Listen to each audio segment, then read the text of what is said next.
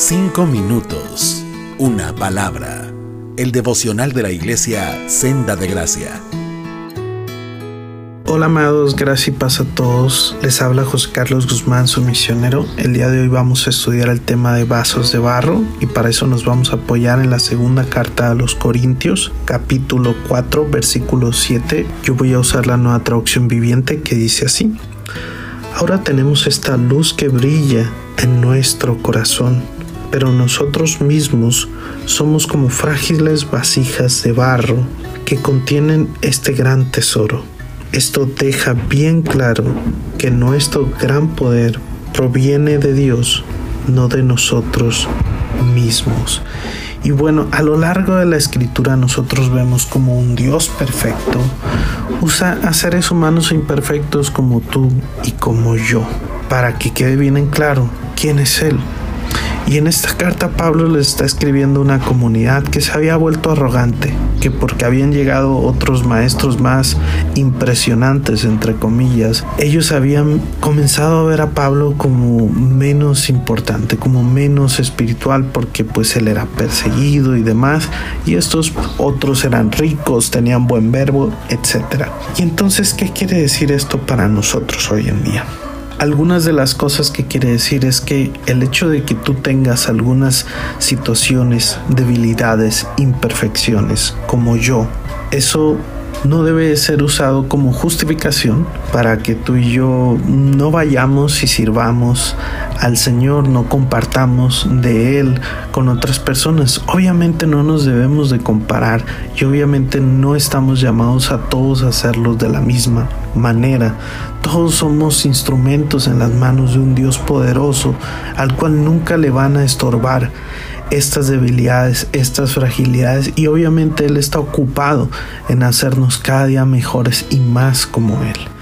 Y la otra cosa es también que debemos de recordar que en todo momento, por más que Él nos permita a veces hacer cosas bien, como por ejemplo yo puedo hacer un buen devocional o una buena predicación, no pensar que yo le estoy ayudando a Dios, sino que Él está haciendo estas cosas. Él es el proveedor de estas cosas y aparte me está dando el privilegio.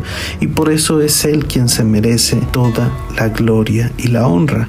Obviamente, como les decía, vamos a luchar con el deseo de justificarnos, de vivir vidas cómodas o también de buscar robarle la gloria a Dios, porque eso está constantemente en nuestros corazones gritándonos que nosotros nos merecemos algo, que nosotros estamos aportando algo, pero es bueno que recordemos, es bueno ser un vaso de barro, hermano, hermana, porque podemos confiar en que el buen Señor, el buen alfarero, puede usar de nosotros para hacer grandes cosas.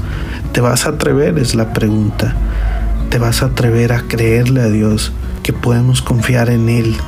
Y también cuando Él nos cede el privilegio de servirle, de hacer algo bien para Él, o ver cómo Él transforma una vida, etcétera, darle la gloria a Él, reconocer que es solo Él quien tiene ese poder. Yo no puedo decir que soy tan bueno que quiero ir a predicarle a los japoneses. Yo sé que esto viene de Él y que Él ha movido no solo mi corazón y el de mi esposa, el de muchas personas como el de ustedes que caminan con nosotros. Pero yo espero que esto también te anime a ti, a que vayas y comiences a atreverte a cosas locas quizás hoy para ti, pero que impacten vidas y que en todo momento quien se lleve toda la gloria y la honra sea Él. Y que en esos momentos que empieces a escuchar estas voces de tú no puedes, tú no tienes, inmediatamente vayas a los pies del Señor y le ores, Señor, yo quizás no sea el mejor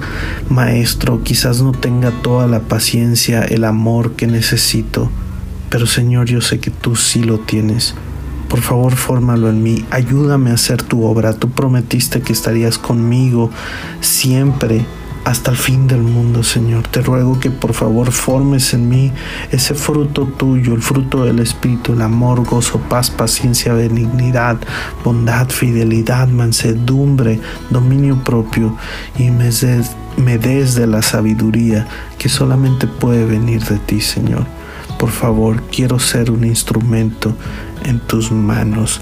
Recuerda, siempre podemos ir a Él, porque Él es quien estamos ocupado en que hagamos su obra. Espero esto te sea de ánimo y de gran bendición. Dios te bendiga.